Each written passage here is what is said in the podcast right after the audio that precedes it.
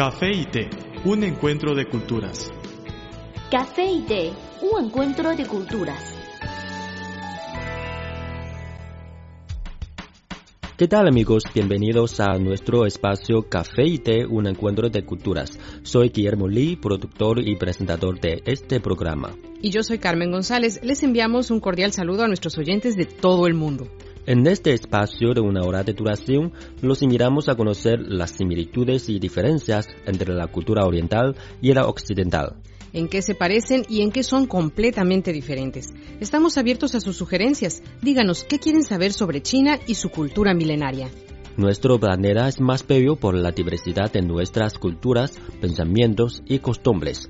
Emitimos este programa para extenderles un puente de amistad y de conocimiento. El encuentro de los sabores distintivos del café y del té puede tener resultados sorprendentes. Los invitamos a que los descubran con nosotros en su programa Café y té, un encuentro de culturas. Una breve pausa, luego entraremos en materia. El café es una de las bebidas más populares de Occidente. El té es la bebida tradicional de Asia. En la actualidad, podemos degustar en un mismo lugar de sus distintivos sabores. Así como el café y el té, las culturas de Occidente y Oriente tienen sus similitudes y diferencias. En nuestro programa podrá conocer algunos aspectos interesantes que estimularán sus conocimientos. Esto es Café y té, un encuentro de culturas.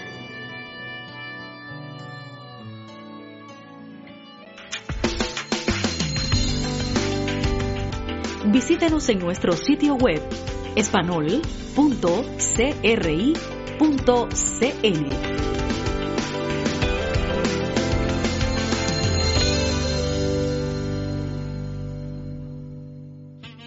En Café y Té, un encuentro de culturas, seguimos con ustedes. Guillermo Lee y Carmen González les agradecemos por su sintonía. Gracias por acompañarnos en este su programa Café y Té, un encuentro de culturas. Desde nuestro estudio les mandamos un cariñoso saludo. Carmen, cuando mencionan a China, ¿cuál animal crees que puede ser el símbolo del país? Seguro que el panda, hermoso con sus colores blanco y negro y muy tierno. Estoy de acuerdo contigo, pues además del dragón, que es el tótem de China, pero es un animal mitológico, por supuesto que nadie ha visto cómo es un dragón. Creo que el panda puede ser la imagen de nuestro país. Mucha gente viene a China y no quiere perderse este animal tan cariñoso y tan majo. Es verdad, los pandas son famosos en todo el mundo porque siempre ofrecen una imagen de ser mansos y tiernos. En algunos zoológicos del mundo hay osos pandas, como por ejemplo en México, pero es más hermoso verlos en su hábitat natural que se encuentra aquí en China. Oso panda en chino se llama Xiong Mao. Xiong es oso, Mao es gato, quiere decir un oso con una cara de gato. En Hong Kong, Macao, Singapur y otras regiones donde hablan chino, todos dicen Xiong Mao para oso panda, pero en Taiwán se dice Mao Xiong. Qué chistoso, esto no lo sabía. Oye, ¿y dónde se encuentra el oso panda aquí en China? Pues algunos restos fósiles fueron encontrados en Birmania, Vietnam y en las partes orientales de China, llegando hasta Beijing al norte. Sin embargo, hoy en día las poblaciones de pandas se encuentran solamente en el suroeste de China. El panda habita en las sierras de Minshan, Qinling, Xionglai, Liangshan, Daxiangling y Xiaoxiangling son montañas cubiertas por foresta húmeda de coníferas, hábitat ideal para la especie de bambú, la caña que construye su principal alimento. Son considerados uno de los más ricos ecosistemas de clima templado del planeta. Las alturas en las que se ubican los territorios en los que habitan los pandas van de los 1200 a los 3400 metros. ¿Y dónde podemos verlos ahora? Bueno, creo que solo en los zoológicos o algunos centros de cría de panda. Por ejemplo, en el zoo de Beijing hay un pabellón donde se quedan varios pandas allí. La casa de ellos siempre es un lugar que se reúnen muchas personas. ¿Y has visto alguna vez a panda? En México sí, el primer panda que llegó al zoológico de la ciudad fue en los años 80 y causó gran alboroto en todo el país. Hasta le hicieron una canción que fue muy famosa.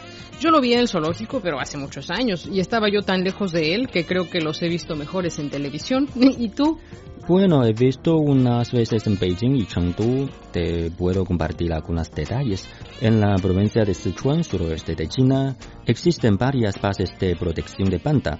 Los parques más populares para ver a los pandas gigantes de Sichuan en los santuarios del panda gigante se encuentra en la reserva de Wolong, ubicada en el distrito de Wenchuan. El panda de la reserva de Wolong tiene cuatro terrenos principales.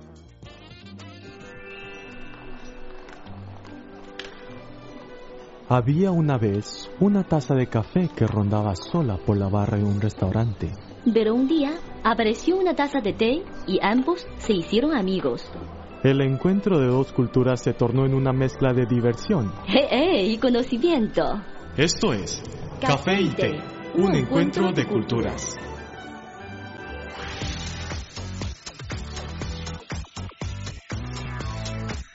Visítenos en nuestro sitio web espanol.cri.cn